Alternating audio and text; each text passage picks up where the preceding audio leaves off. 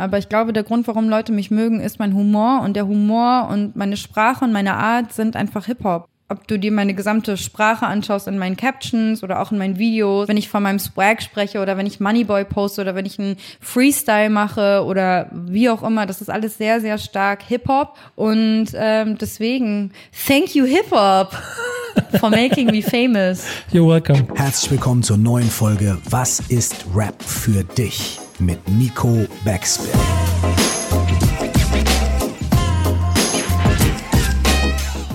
Mein Name ist Curse, nie vergessen. Du musst Hip-Hop lieben, als wärst du immer nur Fan geblieben. Moin, mein Name ist Nico Backspin und der nächste Gast ist Warner Lima. Wir haben uns kennengelernt, weil sie ein Praktikum in der Backspin gemacht hat. Das heißt, sie ist Hip-Hop-Fan. Danach ist sie aber nach Berlin gegangen und hat als Moderatorin für MTV und im Modebereich ihre Karriere angefangen und ist heute, würde ich sagen, eine sehr wichtige Influencerin und damit Person, die Haltung und Richtung vorgibt für eine ganze Generation. Aber es ist immer Hip-Hop in allem, was sie macht. Sogar in ihrem DJ-Namen, den sie als Hommage an einen Rapper ausgewählt hat. Welcher das ist, das erfahrt ihr in dieser Folge. Was ist Rap für dich mit Warner Lima? Äh, Rap für mich ist Kultur ist äh, ein Ventil, ist äh, Inspiration, Humor, ähm, Kraftquelle. Oh, Rap ist so viel für mich. Rap ist irgendwie umgibt mich ständig und brauche ich, um mich wirklich gut zu fühlen und ist irgendwo auch Zugehörigkeit.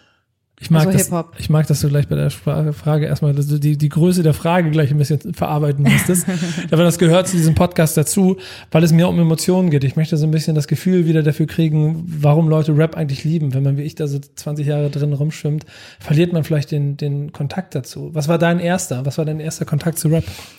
Oh, ich äh, weiß nicht, was der erste war, aber ich weiß auf jeden Fall, was so einer der prägendsten oder die ersten prägenden Kontakte mit Rappern. Das war auf jeden Fall mein Bruder. Mein Bruder hat, ähm, also ist der älter?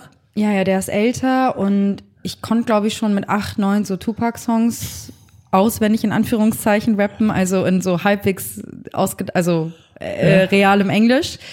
Ähm, und mein Bruder hat wirklich so, lass mich nicht lügen, mit 13, 14, 15 echt krass viel gepumpt. Also wirklich alles East Coast, West Coast von Biggie, Nas, Wu-Tang, äh, Bone Thugs and Harmony, bis hin zu Dr. Dre, Snoop Dogg, Tupac, richtig krass Tupac-Fan gewesen.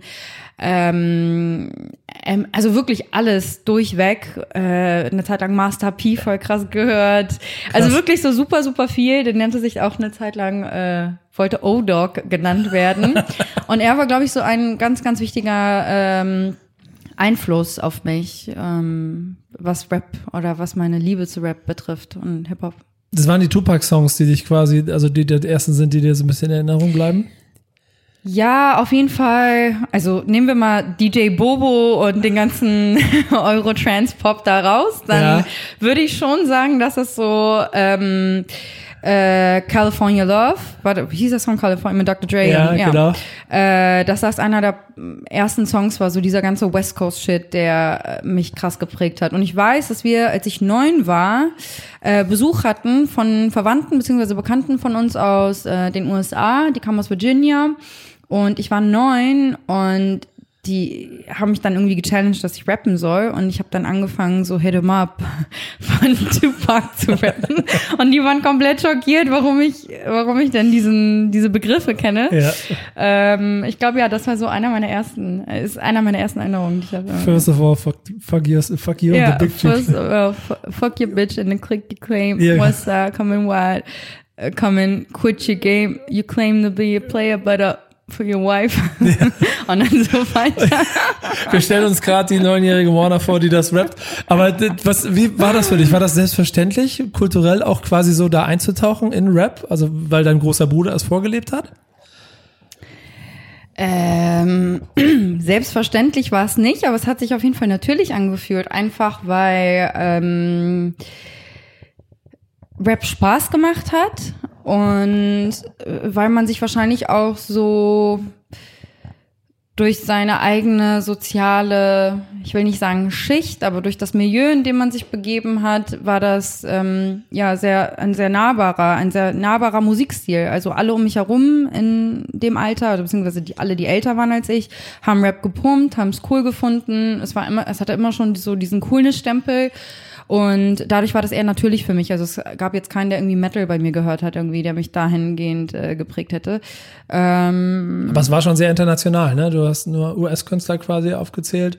ja, Deutschrap also war zu, da noch nicht so Thema. Ja, Deutschrap kam dann durch MTV TRL ganz krass. Ja. Also durch, ähm, äh, weiß noch, ne? TRL, da war dann Klar. immer jeden Tag die Stunde, da waren ultra viele, also generell alles, was bei TRL gespielt hat, hat mich krass inspiriert oder beziehungsweise beeinflusst. Beeinflusst, äh, aber da, glaube ich, war so meine erste Berührung richtig krass mit Deutschrap. Und da habe ich auf jeden Fall auch schon äh, viel Deutschrap äh, ähm, gemocht und gehört. Aber so dieser erste Einfluss war wirklich so dieses East Coast, West Coast Ding. Das, was ich dann auch mitbekommen habe, so das Tupac, also ich weiß noch, ich bin damit groß geworden, dass Tupac wahrscheinlich noch lebt, irgendwo sich versteckt. Er wurde vor kurzem irgendwo gesehen. Ja, genau. Gab wieder genau. irgendwo ein Foto, glaube Das ich. war oder mal so. dieser Mythos, so. Ja. Ja, genau. Glaub, glaubst du denn, er lebt wirklich auf einer Insel zusammen Ey, mit Biggie und ganz ehrlich, manchmal frage ich mich das echt, aber nein, ich glaube nicht. Nee, wäre auch Quatsch, glaube ich. Ähm, hast du irgendwann dich in dieser Zeit mal dafür rechtfertigen müssen, dass du Rap gehört hast? Also, wenn nicht unter den Freunden, weil die alle gleich gesinnt waren, aber im, vielleicht im Elternhaus oder in der Schule? Ey, Gott sei Dank, äh, meine Cousinen ähm, durften mit 14, 12, 13, 14 kein Rap hören. Da weiß ich noch, da hat mein Bruder denen dann immer heimlich dann die Songs gezeigt. Ähm, aber meine Eltern haben es halt nicht verstanden und haben es halt auch das Prinzip nicht gepeilt und oder vielleicht haben sie es gepeilt, aber denen waren vielleicht so die Ausmaße des, der Beeinflussung nicht bewusst. Deswegen war es nie verboten und deswegen war es zu Hause auch immer okay, gerade auch weil mein Bruder so viel Rap gehört hat. Ähm, und so Rechtfertigungssachen habe ich erst später dann erlebt. Also so heute, wenn so Leute oder keine Ahnung, zu Backspin-Zeiten noch, wenn man dann angefangen hat im Studium irgendwie zu erzählen, dass man Rap macht, da haben die Leute auf jeden Fall immer so ein bisschen das Ganze belächelt oder asozial gefunden. Jetzt gerade erlebt ja Rap international und auch national so einen richtig krassen Hype und Leute feiern's und bla, aber eine Zeit lang musste man sich auf jeden Fall krass dafür rechtfertigen. Es hat krass, also es nervt auf jeden Fall. Ähm, muss man kurz erklären, du hast in deinem beruflichen Werdegang ja zwischendurch mal ein Praktikum Ja. bei uns gemacht. Das heißt, wir haben ein paar Monate zusammen äh, verbracht. Genau. Äh, hast dann ja deinen beruflichen Weg aber so weiter, bisschen weitergegangen, wie du ihn, wie du ihn gemacht hast. Äh, das heißt, da war schon klar, dass es auch eine sehr enge Verbindung, auch sehr aktive Liebe zur Kultur und vielleicht auch zur Musik gibt. So, du beschreibst aber selber diese Situation, die ich in meinem Leben ja auch zuhauf hatte, wo ich Leuten gegenüber vielleicht auch noch aus noch anderen Generationen rechtfertigen musste, was das da ist und ich heute noch davon genervt bin, wenn manche, wenn du von Rap redest, immer noch mit Yo, Yo, Yo kommen oder so. Kannst du dich an solche Situationen erinnern? Ja, voll. Ich weiß noch, dass wir in einer, in einer ähm, genau das, was du gerade beschreibst, wir hatten einen Abi-Jahrgang, hatten wir im Sportunterricht äh, so eine Einheit, wo wir den Unterricht selbst gestalten konnten und es gab irgendwie ein halbes Jahr Tanz oder sowas. Und dann habe ich mir irgendeine Choreo zu irgendwas ausgedacht und habe dann Rap-Song oder Hip-Hop, ich weiß gar nicht mehr, was, ob es als R&B, Rap, was auch immer war. Und die Reaktion eines Mitschülers da drauf war so, äh, cool Rap, yo, yo, yo. Und ich dachte so, oh mein Gott, du.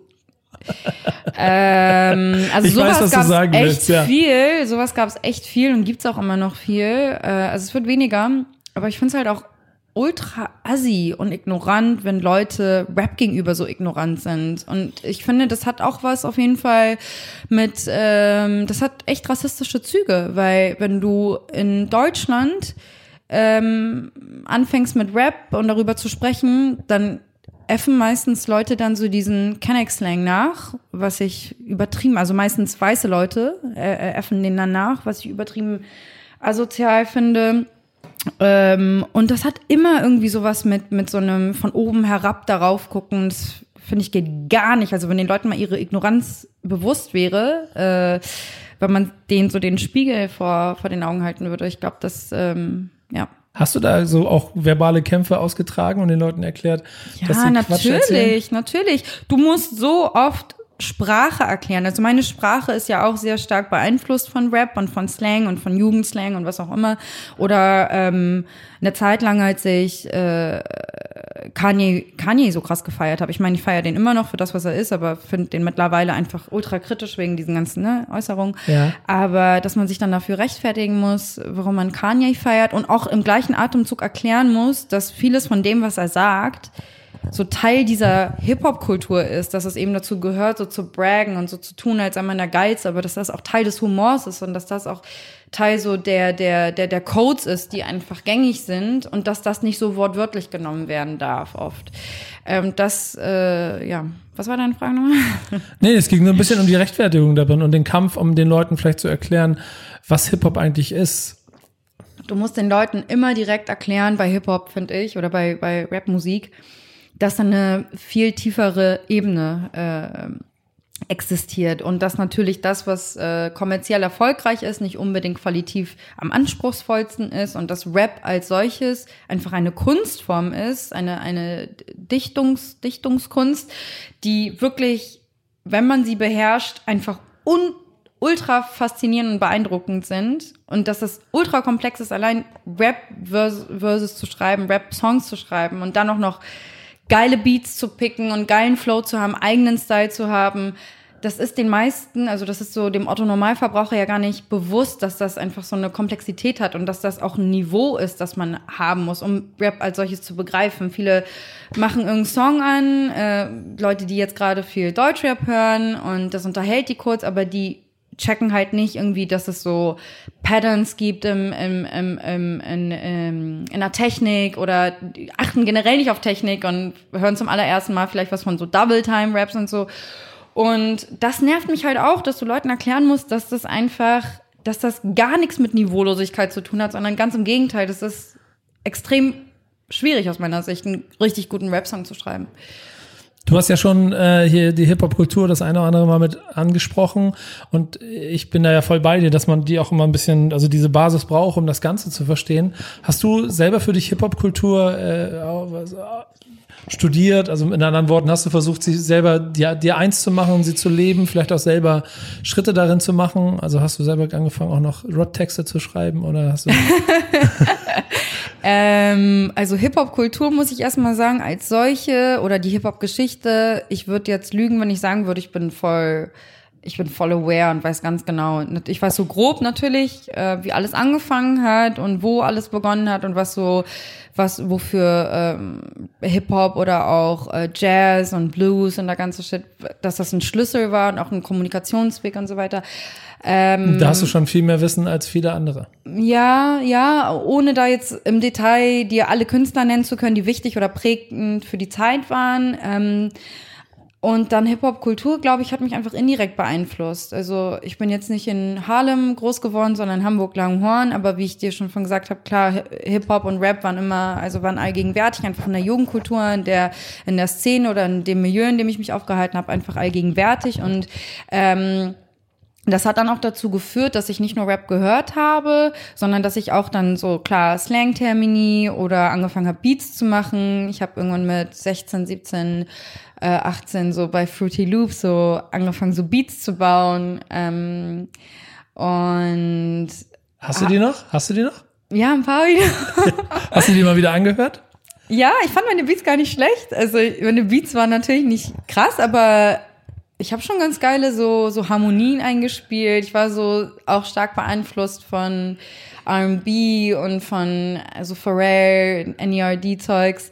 Ähm, das und Rap-Songs habe ich nicht geschrieben, aber ich habe früher sehr viel generell Musik geschrieben und R&B, gesungen, getanzt, viel auch zu Hip-Hop getanzt. Das war eigentlich immer schon so Teil meiner, meiner, meines Lebens und meiner Leidenschaft. Und jetzt zuletzt habe ich ja meinen ähm, äh, Influencer-Song. Kennst du den? Ja. Den, den habe ich rausgebracht, weil ich habe ja im Rahmen meiner, meiner meines Lebens als öffentliche Person äh, oder beziehungsweise durch meinen IG-Account immer so Bushaltestellen-Freestyles äh, gedroppt. Und das hat dann als Scherz begonnen und ist dann auch als Scherz geendet, dass ich dann quasi aus einem so einen spontanen Freestyle einen ganzen Song dann gemacht habe und dazu dann ein Video gedreht habe. Und das war, glaube ich, so das Beste, was ich jemals für Deutschrap tun konnte, zu Deutschrap beitragen konnte. Ja, ich glaube, es ist äh, schon äh, auch wichtig, wenn man irgendwie so seine, seine kleinen Berührungspunkte hat, also wenn man Kultur wirklich verstehen möchte. Und ähm, dann ist das Machen, weil du selber gesagt hast, deine Beats sind ganz cool, du fandst sie ganz cool und so, dann ist es auch gar nicht so wichtig, was andere Leute drumherum davon halten, sondern erstmal selber muss man voll zufrieden damit sein. Was hat dich aber eigentlich daran gehindert, jetzt nicht, keine Ahnung, Beatproduzentin oder vielleicht sogar Rapperin oder, oder, oder irgendwas oder Tänzerin zu werden? Warum, warum hast du nicht Rap zum Beruf gemacht? Also Rappen wollte ich sowieso nie. Eher singen und Musik machen wäre in Frage gekommen. Und ich glaube, ich habe mir einfach gesagt, dass ich ähm, auch natürlich durch meine Zeit bei Backspin gesehen habe, wie das Geschäft läuft und ähm, war eh durch mein Studium so ein bisschen abgeschreckt von dieser ganzen Kreativ- und, und Mode- und Kunstszene, so dass ich mir gesagt habe, ich möchte mir eigentlich ein ganz anderes Standbein aufbauen und Musik einfach nur nebenbei als Hobby machen, so dass ich finanziell keine Abhängigkeit davon mhm. äh, Haifischbecken, Musikbranche. Genau, genau. Und ich glaube, mit dem, was ich gerade mache, kann ich, bin ich ganz gut dabei, mir so ein Standbein aufzubauen, so dass ich in, in so freien Phasen immer wieder mal Musik machen kann. Und ich würde gerne viel, viel mehr Musik machen. Äh, aber ja, man muss sich tatsächlich Zeit dafür nehmen und ähm, äh, ja, da, da, da, dazu komme ich gerade irgendwie nicht. Ich glaube, ich war insgesamt einfach abgeschreckt so ein bisschen von der Industrie, weil ich gesehen habe, wie hart es ist und wie krass dann auch als Künstler musst du ja so viel von dir, also es ist ja anders als Künstler oder als, also ich meine, klar, Schauspieler und so weiter auch, aber als Musiker gibst du ja im Idealfall sehr viel von dir selbst preis. Also du, du entblößt dich auf irgendeine Art und Weise. Und wenn das nicht gut ähm, angenommen wird äh, und die Resonanzen dafür schlecht sind, und du ich weiß ehrlich gesagt nicht, wie man dann damit umgeht, also wie man dann weitermacht. Ähm, und das hat mich, wie gesagt, das hat mich abgeschreckt. Kritik an der Kunst ist auf jeden Fall etwas, was man verarbeiten muss, womit man umgehen muss. Voll, ja. So, auf der anderen Seite gibt es natürlich aber auch, keine Ahnung, äh, Musik, auf die sich alle einigen können, Alltime Classics. Hast du sowas? Hast du vielleicht ein Album oder äh, irgendeins, das für dich ein All-Time-Classic ist, das dich vielleicht auch inhaltlich durch schwere Zeiten gebracht hat oder so. Also ich habe immer solche Alben in meinem Leben gehabt. So ist das. Ich weiß das ganz genau. Vor kurzem ist es sowas wie das Trettmann-Album, das einen durch alle Zeiten bringen kann, dieses DIY. Ja. Äh, was ich auch nicht mehr gedacht hätte, dass mhm. ich, dass ich nochmal wieder so ein Album finde nach so vielen Jahren, das mir auch so wirklich Fanliebe gibt und, und mir richtig etwas gibt. Hast du so ein Album? Oh, ich habe sehr viele solcher Alben. Aber darf ich das ausweiten auf, auf äh, RB Soul oder soll es Rap bei Rap bleiben? Es ist, dein, es ist deine Folge, du kannst oh, machen, was du okay. willst. Okay, also ich glaube. Man kann da vielleicht dazu noch mal ganz kurz sagen, ich, ich nur als Einleitung, dass die, die, die Ehe dazwischen ist ja sehr eng. Ne? Mhm. Und das ist ja etwas, was in Deutschland weniger gelebt wurde und weniger gefühlt wurde oder bis heute wahrscheinlich, als es in den USA gelebt wurde. Und ich glaube, deshalb kann man, ist diese Brücke gar nicht so weit, wie sie sich vielleicht in der Voll. ersten Sekunde anfühlt. Ja, also äh, ohne mich jetzt auf eins einigen zu müssen, ich, also die, ich glaube, die prägendsten Alben für meinen Geschmack und für wie ich Musik wahrgenommen habe, ähm, sind äh, wahrscheinlich so ja, Klassiker wie Nas Illmatic, äh, Blueprint, äh, Reasonable Doubt von Jay-Z, ähm, aber auch so aktuelle Sachen wie DIY von Trettmann. Für mich auch ein Album, was ich wirklich rauf und runter gepumpt habe, was mit dem ich auch ganz bestimmte Erfahrungen oder äh, äh Erinnerungen äh, gemacht mhm. habe. Ähm, es gibt unfassbar viele so R&B-Alben wie Dangerously in Love von Beyoncé, uh, Pharrell in My Mind war einer der wichtigsten Alben für mich, Frank Ocean, ähm, uh, Orange, Channel Orange war ganz, ganz wichtig für mich. Ähm, das boah, sind schon viele Klassiker. Alter, ja. ey, so viele. Ich, ich, ich weiß nicht. Ich, ich. Ist, ist diese Liebe zu, zu Rap dadurch auch intensiviert worden über die Jahre? Also das ist, es ist ja offensichtlich auch eine emotionale Bindung, wie du schon gesagt hast, an Songs und an ganze Alben.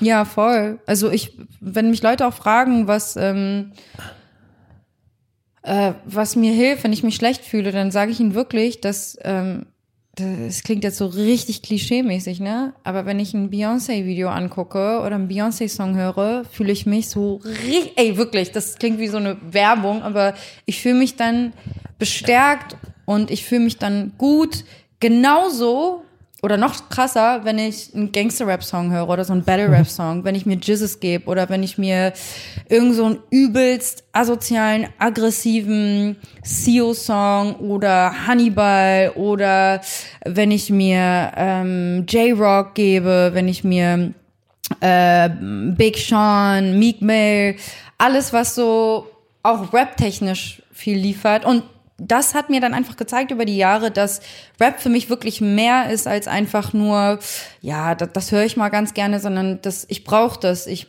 brauche dieses Feeling, ähm, um mich gut zu fühlen, um, um motiviert zu werden, um auch beim Sport zu performen und ja. Kannst du das Leuten, also kannst, konntest du das Leuten beibringen? Konntest du sie quasi mit in diese Welt mit mit reinholen, mhm. was Musik auslöst, also was dann vielleicht auch Rap auslösen kann, weil ich finde, ist schon noch ein Unterschied. Ich finde auch Pop-Songs haben manchmal eine, äh, manchmal ist Rap ja auch sehr nah, ist ja auch Populärmusik am Ende, aber ähm, so, so, eine, so eine gut geschriebene Popnummer kann auch gewisse Emotionen auslösen. Ich finde aber die Intensivität, die ein, die ein Rapper, vor allem wenn du ein bisschen den Background hast, mit seinem Song dir quasi ins Ohr geben kann, das ist unvergleichbar. Und ja, weil du hast halt dieses, dieses, dieses Authentizitätslevel, was halt bei vielen oder was, was einem augenscheinlich ja bei so Pop-Songs fehlt. Und ich glaube, dass wenn man einen ähnlichen Background hat oder beziehungsweise aus einem sozialen Milieu entspringt oder auch gewisse Struggles einfach durchlebt hat und sich mit so Diskriminierungsformen und so so äh, finanziellem Struggle äh, identifizieren kann, dass das einem auf einer ganz anderen Ebene noch mal was gibt und da ich mich damit 1000 Prozent identifizieren kann, ist das für mich zu Hause. Und ähm, ich glaube, ich konnte auf wahrscheinlich den einen oder anderen und vor allem meinen Mann äh, noch viel stärker sensibilisieren für Rap, weil der hört zwar gerne Rap, aber der hat keine richtige Ahnung davon. Also der hat keine Ahnung, was Rap-Technik ist, der hat auch keine Ahnung von äh, wie auch immer. Und ähm, deswegen, ich, ich glaube, wenn ich mit ihm einen Rap-Song höre, dann mache ich ihn auf ganz andere Sachen aufmerksam, als er normalerweise, als ihm bewusst wäre beim Hören. Der konsumiert es einfach wie ein, wahrscheinlich ein Mainstream-Konsument. Ähm, wie wichtig ist dir da das Live-Erlebnis? Also hast du so Erfahrungen oder, oder, oder Bilder vor Augen noch, dass dir, keine Ahnung, auch Konzerte oder Festivals irgendwelche besonderen Erinnerungen beschert haben, besondere Momente? Ich muss dazu sagen, ich würde viel, viel also ich würde gerne viel öfter Live-Erlebnisse haben. Ich, keine Ahnung warum, aber irgendwie verpasse ich Konzerte und irgendwie don't know, irgendwie sind so das Abendprogramm. Ja, aber ich, ich, finde wirklich Konzerte sind so wichtig und ja, ich habe auf jeden Fall, ich glaube so das prägendste äh, Live-Erlebnis war und das ist eigentlich auch richtig peinlich, das darf man eigentlich gar nicht erzählen, aber ich war ein so ultra The Game Fan äh, so mit 15, 16, also ja. ich finde The Game bis heute richtig gut, aber ich war halt wirklich richtig krass an den verschossen. Ne? Ich war so mit 14, 15 einfach, hab mich so reingefotoshoppt in, oder ihn reingefotoshoppt in Bilder. Stark. Und aber ist auch wie gemacht dafür, ganz ehrlich, so wie er aussieht. Ja, also heute, ja, genau, heute ist, ja, auf jeden Fall. Obwohl heute wäre es dann Teil von deinem Humor wahrscheinlich, den man Ja, genau, genau, genau. Aber ich habe Game wirklich äh, gefeiert, einfach als Künstler, so äh, skilltechnisch auch. Und ich war dann auf seinem Konzert und ähm, wurde dann auf die Bühne geholt und habe dann really? ähm, One Blood mit angerappt. und dann textsicher? Ja, textsicher. Ähm, und dann kamen noch andere Leute mit auf die Bühne und wir haben halt alle gefeiert. Ja. Und das war halt in dem Moment, weil es war es ultra krass, aber jetzt so Revue passierend, vorbei, okay, jetzt, es hätte auf der Bühne jetzt auch nichts Schlimmes passieren können, ich habe jetzt nicht getwerkt oder so, ja. aber es war einfach geil, wie, oh, das war einfach so ein ich werde das für immer, diese Energie auf der Bühne, auch vor allem so kurz was anzurappen, das war so krass. Vor allem so diese Situationen entstehen ja, das ist ja äh, eigentlich, wenn man es nüchtern, also jetzt komme ich wieder 100 Jahre dabei, nüchtern betrachtet, ist es ein ganz simples Element, das Künstler oft benutzen, diese Fanbindung zu schaffen. Ja. So, keine Ahnung, wie Travis Scott jetzt auch immer den, die ja, eine Person. Alter, äh, dieses Surfdiving. Ja, genau, aber, aber es ist halt so simpel es ist und wenn man es analytisch betrachtet, ja, und in jeder Stadt springt ein anderer da rein, trotzdem ist es für den Moment, für alle, die da sind, halt einfach unschlagbar. Und genauso ist es, wenn man Leute auf die Bühne holt und sie anrappen. So. Ich glaube, dass ich kann das voll nachvollziehen und das ist wahrscheinlich auch etwas, was du für immer im, im Herzen tragen musst. Auch wenn ich wahrscheinlich in, bei dem Konzert in Reihe 45 gestanden habe und mich gefragt habe, okay, was macht er jetzt? Spielt den Song so. Weißt du, ich meine? Aber ja. es, es ist, also The Game ist ja, glaube ich, was das angeht, aber auch schon ein sehr emotionaler Typ, ne? Also ich kann auch verstehen, warum man den mag. So, der ist. Ja, der hat, der hat auch äh, auf diesem Konzert, der hat, also es war wirklich eine richtig krasse Party. Wann waren das? 2005, 2006 vielleicht? Also ja, als ich 15, ja. 16 war. Ich war, glaube ich, nicht mal 16, aber das war schon, äh, der hat das schon echt gut gemacht. Der entertaint echt krass. Also ich ähm, war auf drei äh, Game-Konzerten insgesamt, glaube ich. Und das ist, die sind aber alle ultra lang her. Ich glaube, das letzte ist so zehn Jahre her. Ja.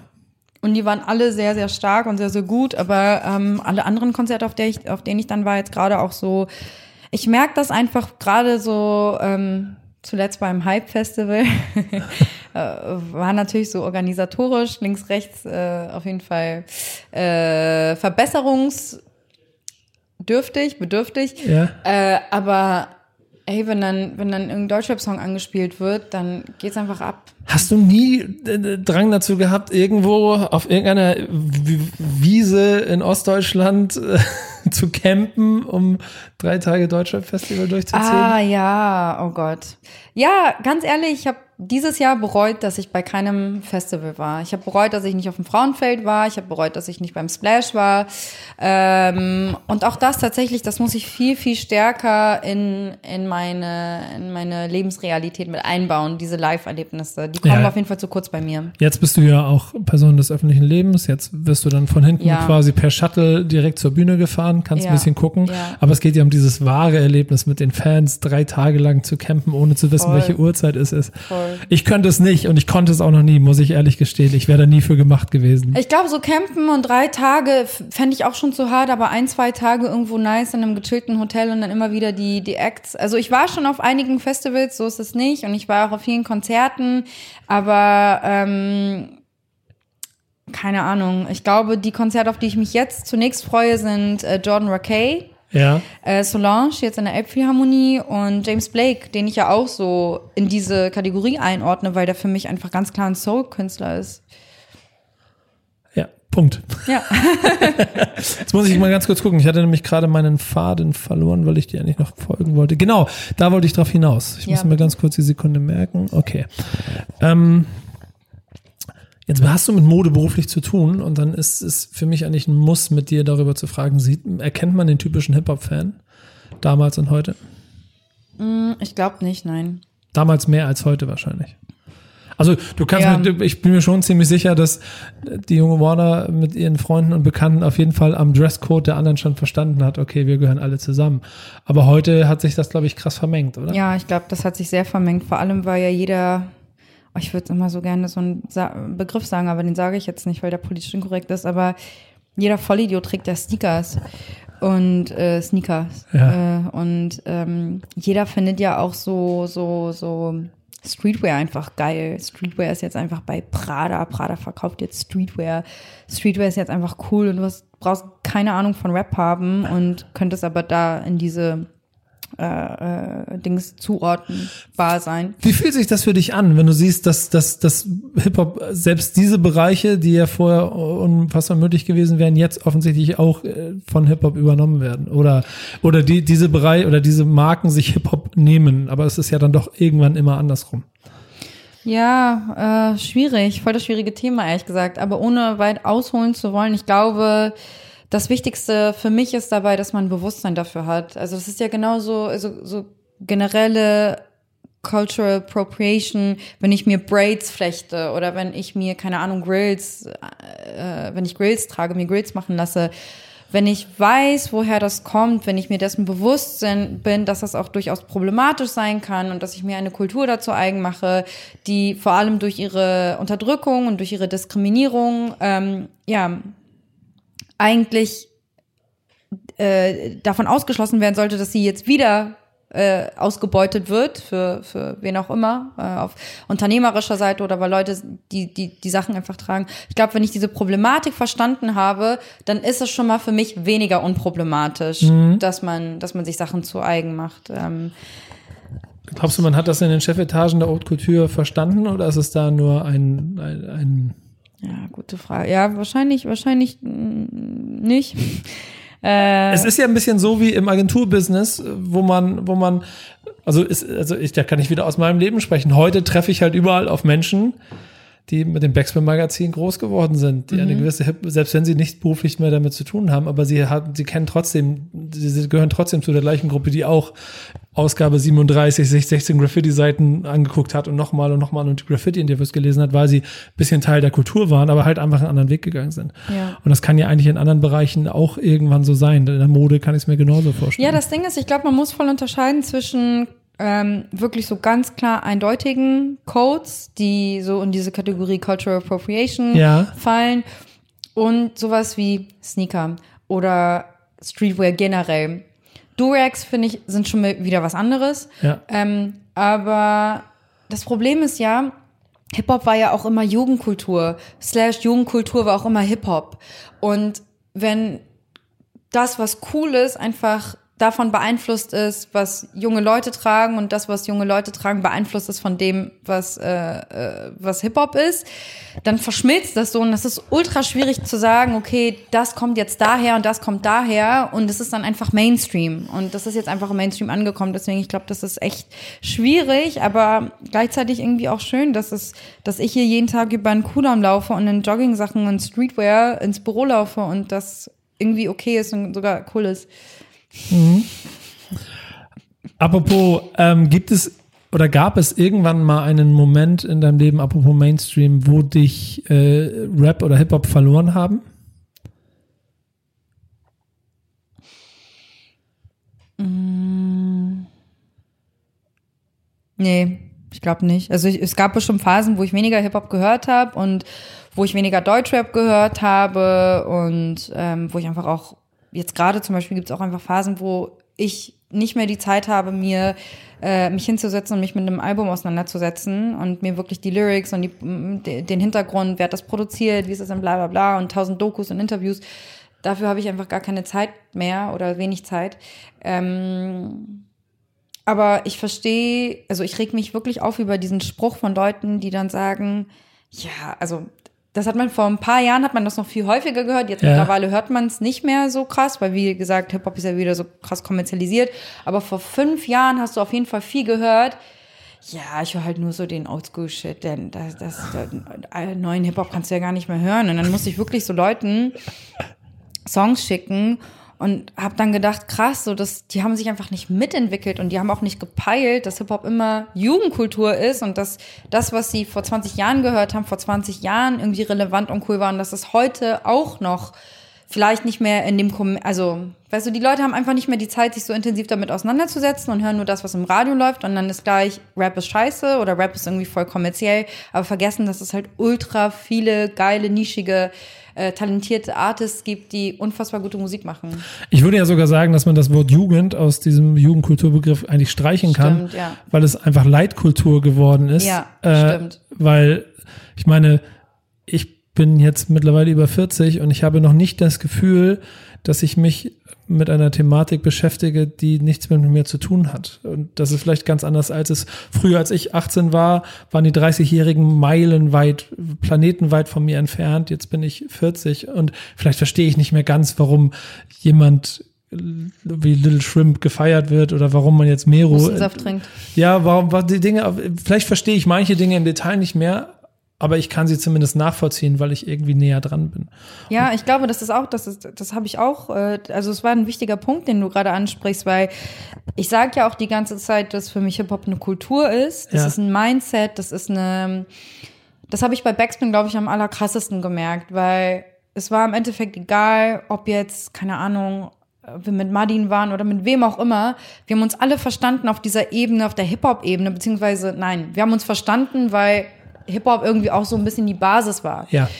Dafür, wie wir ticken, wie wir, was wir cool finden, was wir nicht cool finden, wie wir miteinander umgehen und ähm, ich glaube, die Erfahrung war schon stimmt. sehr, sehr wertvoll für mich, um zu sehen, dass Hip-Hop, egal wo du bist, verbindet und egal auch welches Alter du hast, verbindet. Und äh, für mich gibt's auch dieses Argument nicht, dass man dann, dass man dann ankommt mit, was übrigens auch äh, voll diskriminierend ist, wenn man dann irgendwie anfängt, Jay-Z zu sagen, ja, der ist so alt, der soll jetzt mal aufhören zu rappen. Worüber will der eigentlich noch rappen? Wo ich denke, Alter, checken die's nicht. Das ist etwas, was du lebst bis ans Ende deines Lebens. Du kannst vielleicht sagen, du hast irgendwann keinen Bezug mehr dazu, persönlich, aber Ja. du hast nicht per se keinen Bezug mehr dazu, weil du Ü40 bist. Das ist kompletter Quatsch. Vor allen Dingen, weil ich gerade ihn als Beispiel immer nehme mit seinem Mhm. letzten Album 444, dass in meinen Augen die, die, die, die Blaupause dafür ist, wie du mit Rap erwachsen werden und alt werden Voll. kannst. Und es klingt, Voll. also es, er nimmt mich immer noch voll mit und es ist nicht so wie bei anderen Künstlern, wo ich das Gefühl habe, der 40-Jährige will noch klingen wie der 20-Jährige, Voll, ja, sondern absolut. er klingt halt wie der 40-Jährige und es ist trotzdem das gleiche Mindset. Ja, und ich werde auch mit 50 werde ich auch noch Sneaker tragen und werde Ja. auch noch Slang äh, äh, benutzen und ähm, ja, Wort drauf. ja, safe. Ja, finde ich gut. Ähm, was ist Rap heute für dich? Oh Gott, ich glaube das gleiche wie Rap damals auch für mich war, aber vielleicht noch viel mehr Ventil. Ich glaube, früher war es nicht so sehr ein Ventil, weil ich vielleicht gar nicht so krass ein Ventil gebraucht habe. Früher war es sehr stark Inspiration und heute, glaube ich, ist es viel mehr wirklich irgendwie Luft rauslassen. Sag mal Luft rauslassen, irgendwie Ja, so ja. abreagieren. Dampf ablassen. Ähm, ja, Dampf ablassen, Luft rauslassen. Ist so ähnlich. Geht auch. ähm, abreagieren. Ähm, aber ich glaube, ähm, das klingt so negativ, als wenn ich irgendwie als Rap, als wenn Rap immer nur so so mein Boxsack wäre. Ähm, aber ich glaube, Rap heute ist vor allem auch ein Grund äh, für meinen Erfolg. Weil, Erfolg, wenn man das so sagen kann, aber ich glaube, der Grund, warum Leute mich mögen, ist mein Humor und der Humor und meine Sprache und meine Art sind einfach Hip-Hop und sind extrem stark geprägt von all dem, was ich mitbekommen habe als Jugendliche, junges Mädchen. Ähm, ob du jetzt diesen ob du dir meine gesamte Sprache anschaust in meinen Captions oder auch in meinen Videos, also dass ich sage, jo, liebe Freunde, was geht ab? Also das ist ja auch schon, wie ich da reingehe oder wenn ich von meinem Swag spreche oder wenn ich Moneyboy poste oder wenn ich einen Freestyle mache oder wie auch immer, das ist alles sehr, sehr stark Hip-Hop. Und ähm, deswegen, thank you Hip-Hop for making me famous. You're welcome. Ähm, am Ende des äh, ganzen kleinen Formates hier habe ich jetzt noch so drei kleine Rubriken, die ich mit dir durcharbeiten möchte. Die erste ist ganz simpel. Was denkst du über Kanye West? Oh. Hasslie nee, Hassliebe nicht. Ich hasse ihn nicht. Nee, mm -mm, auf gar keinen Fall. Er nervt mich zwischendurch richtig krass, weil ich äh, seine Art einfach ultra anstrengend finde. Mittlerweile. Früher war es eher sehr unterhaltsam für mich und ich habe es gefeiert. Und ich bin ja auch Wanye West, also mein DJ-Name, DJ Werner, aka Wanye West, das ist ja mein alter Ego. Und ich habe mir auch super viel äh, äh, super viele Styles von Kanye zu eigen gemacht. Also auch so dieses sich selbst die ganze Zeit pushen und feiern und sagen, dass man der Beste ist. Äh, das ist ja auch Teil meiner Persona. Ähm, aber mittlerweile finde ich es super schwierig, weil, ja, ich glaube, dem geht's einfach nicht gut, so psychisch. Ähm, und so wertvoll das irgendwie für seine Kunst ist, desto so so so äh, gefährlich ist das halt äh, für für seine für seine Health, für seine mentale Gesundheit. Und äh, was ich mich wirklich frage, immer wieder bei bei diesem bei diesem ähm, Kanye-Ding ist, mit was für Vollidioten umgibt er sich? Das kann doch nicht sein, dass sein gesamtes Hardcore kreatives, wokes, conscious Umfeld ihm nicht einmal sagt, ey, lies doch mal bitte diesen einen Artikel über Trump lies dir doch einmal bitte diese News durch über den Muslim Ban oder über das, was er über wen auch immer gesagt hat oder When They See Us, äh, über die Anzeige, die er damals, also dass es da gar keine Auseinandersetzung offensichtlich gibt mit dem Thema, weil wenn er sich ein bisschen damit auseinandersetzen würde, dann glaube ich, würde er nicht mehr einfach so frei heraus sagen, dass er Trump supportet, weil das kommt ja immer nur in einem Nebensatz raus äh, dass, dass er gar nicht mit seiner Politik irgendwie übereinstimmt, sondern eher das Prinzip, das ist Trump. Und das finde ich auch wieder ist so typisch Kanye, weil das ist so seine pure Egozentrik, weil Ja. Trump ist einfach für ihn nur der Beweis, dass auch er es wie Trump zu einem theoretisch zum Präsidenten schaffen könnte, weil er sich ja auch immer als Underdog sieht, wie auch immer. Ich habe so ein bisschen das Gefühl, dass, äh, oder auch ein bisschen noch die leise Hoffnung, dass da so ein bisschen ein großer Masterplan drin steckt, von dem wir alle noch nicht wissen, wie er am Ende ausgeht, sondern dass das alles ausgeklügelt ist. Das dachte ich auch zwischendurch, als er dann diese Referenzen gemacht ja. hat zu dieser Performance-Art, ja, weißt genau. du, diese ganzen Tweets und dann dachte ich so, ey, Irgendwann wird's gelüftet und dann war Chris Jenner mal bei Ellen DeGeneres und äh, wurde darauf angesprochen und sie sagte, O-Ton, um, ähm, Kanye will explain himself when when the time is ready oder was ja. auch immer. Nicht so, was? Okay, das ist, das ist jetzt voll die Verschwörung, aber da ist safe ein Masterplan dahinter. Aber glaube ich mittlerweile nicht mehr, leider.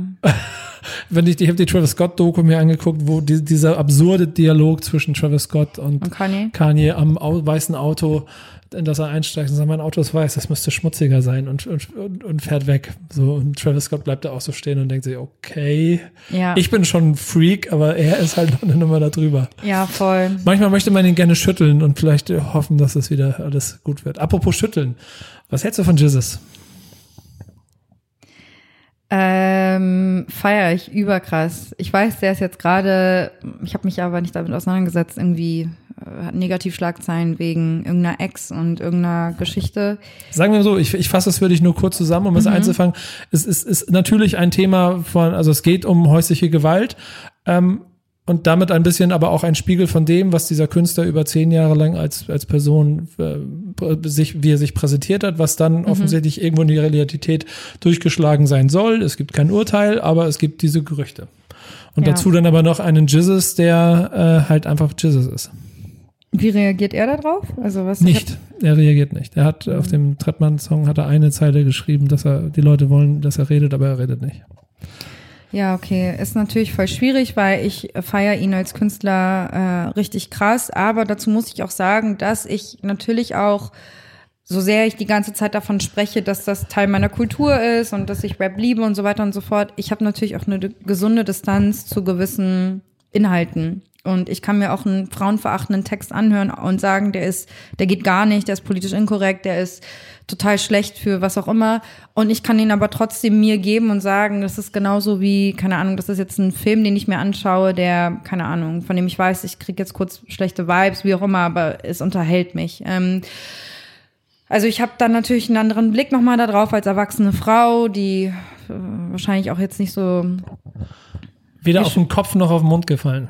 Ja, und deswegen finde ich es voll schwierig, weil natürlich Leute wie er eine extreme Verantwortung haben und man kann das nicht einfach damit abtun zu sagen, ja, aber das ist halt seine Kunst und bla. Ich finde, das ist ein sehr, sehr schwieriges Thema und ähm, man darf halt nicht unterschätzen, dass Leute wie Chizzes und wie Bones und wie alle, die Gangster-Rap machen oder die in irgendeiner Form in der Öffentlichkeit stehen, scheiß mal auf Gangster-Rapper, ob das jetzt Leute sind, die äh, Pop machen, Frauen mit, dem, mit der Art und Weise, wie sie sich geben, Männer mit der Art und Weise, wie sie sich geben, Filme, das Narrativ in, in, in, in Blockbustern, alles in der Werbung, das alles hat einen extremen Einfluss auf ähm, junge Kids und man kann die Verantwortung da nicht von sich wegschieben und sagen, ja, aber äh, dafür sind dann auch die Eltern zuständig. Klar, die Eltern sind dafür zuständig, aber die Gesellschaft ist dafür zuständig und Leute, die in der Öffentlichkeit stehen, bilden eben auch, äh, ja, also sind Teil der Gesellschaft und ähm, üben enormen Einfluss auf ähm, Kinder auf dem Schulhof. Und deswegen finde ich das sehr, sehr, sehr, sehr schwierig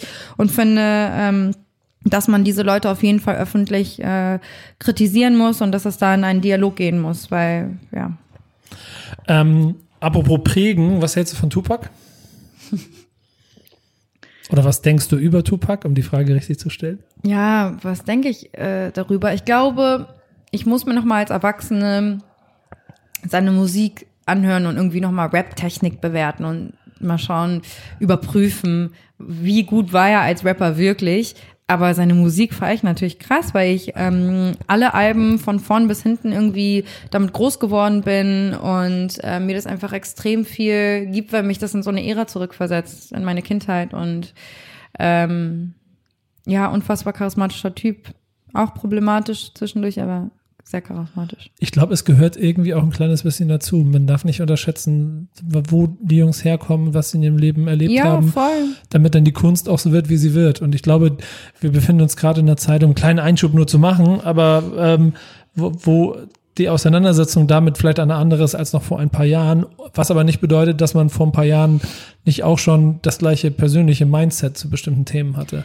Nur jetzt hört man vielleicht mal genauer hin über Dinge, die man, wie du schon selber gesagt hast, jetzt besser verarbeitet oder genau jetzt genauso gut verarbeitet wie früher und auch genauso gut einordnen kann, aber jetzt wird halt öffentlich mehr darüber gesprochen. Und das ist auch total wichtig, das stimmt. Und ich glaube, das war auch mein Punkt bei Jizzes.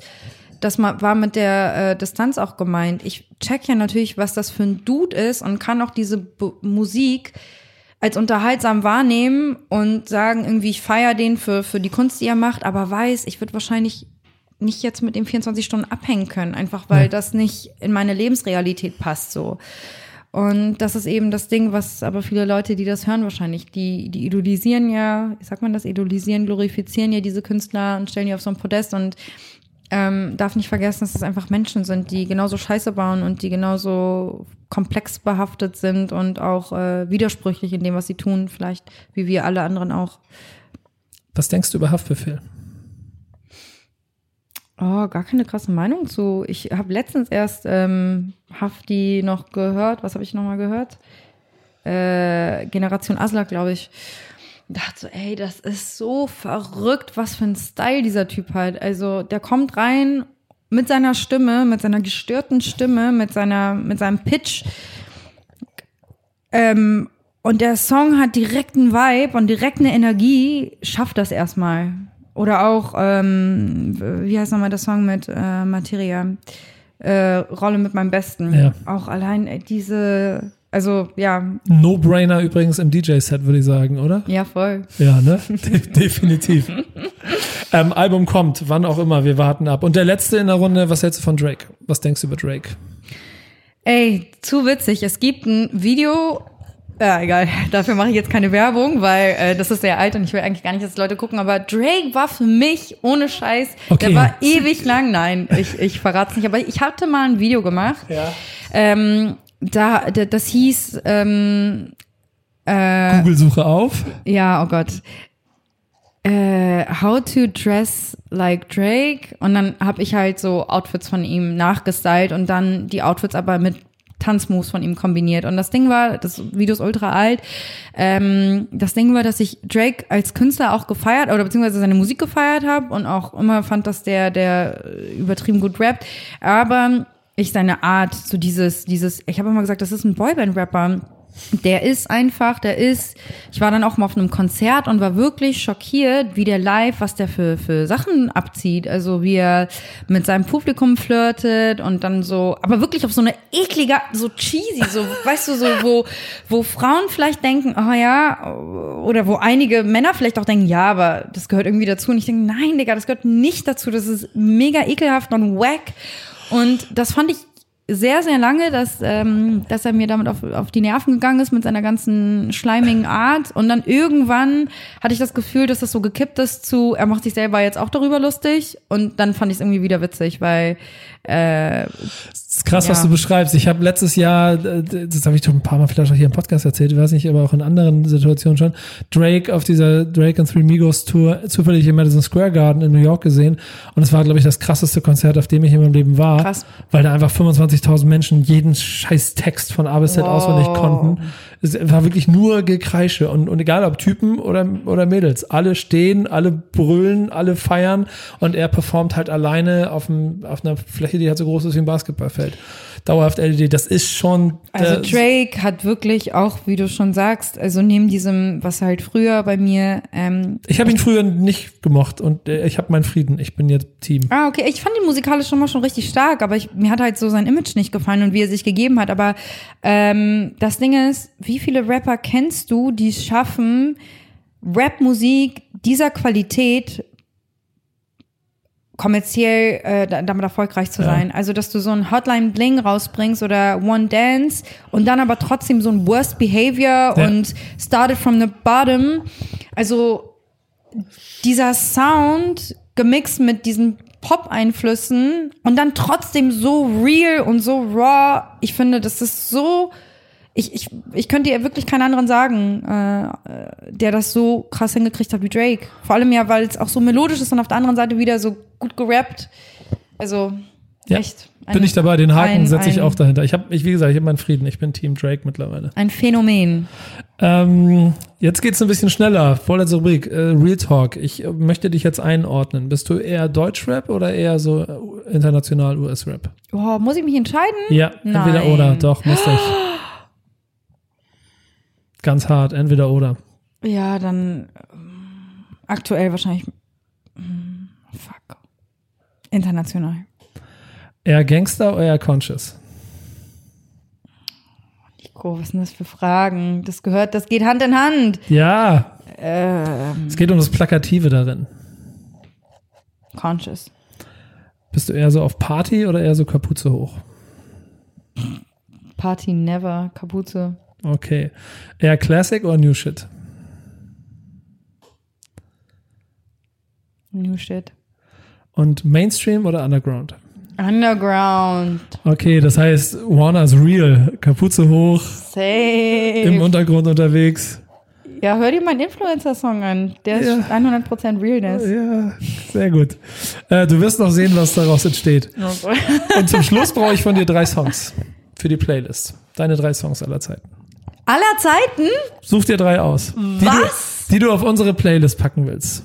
Okay, das ist richtig schwer. Drei Songs, okay. Ich mache jetzt mal anders. Drei Songs aller Zeiten, da bräuchte ich eine Woche für, damit ich dir das ausrechne, was das ist.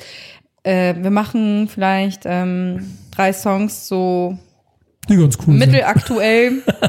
Du kannst aus allen Epochen nehmen. Ja, äh, ein Song, den ich in letzter Zeit, äh, oder was heißt in letzter Zeit, so das, das Jahr und das letzte Jahr viel gepumpt habe, war J-Rock Other Side. Ähm, Trettmann auf jeden Fall, äh, aber mit welchem Song? Wahrscheinlich äh, entweder Billie Holiday oder Dumplin und Kalalu. Dumplin und Kalalu machen wir.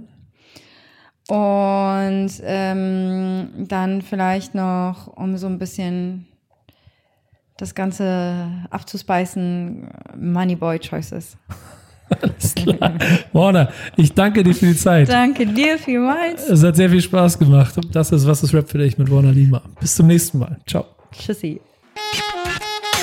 Das war Was ist Rap für dich mit Warner Lima. Ich hoffe, ihr hattet Spaß dabei und habt ein bisschen mehr über sie erfahren und habt genauso viel Herz für Hip-Hop wie sie. So viel Herz hat auch Buds Bunny 47. Er oder sie schreibt mir, du hast den wahrscheinlich besten Rap-bezogenen Podcast der ganzen Welt ins Leben gerufen und dafür einfach mal danke.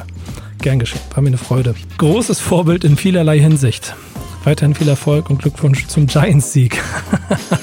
Stimmt, das ist schon ein paar Tage her, da hatten die Giants mal ein Spiel gewonnen. Habe ich mich sehr darüber gefreut. Vielen Dank auch für dieses Feedback. Und ich würde mich freuen, wenn ich noch mehr von euch höre, was ihr von diesem Format haltet. Wie ihr die Folge mit Warner fandet, wie ihr auch die Folgen davor mit Etienne Gade oder Sibylle Berg oder Felix Lobrecht fandet. Ihr könnt uns schreiben an wasistRap@podstars.de oder auf allen Social Media Netzwerken. Folgt auch gerne auf Instagram dem Account von Was ist Rap. Und dann freut euch auf die nächste Folge. Gast wird sein Lars Klingbeil von der SPD. Bis dahin macht's gut und ciao.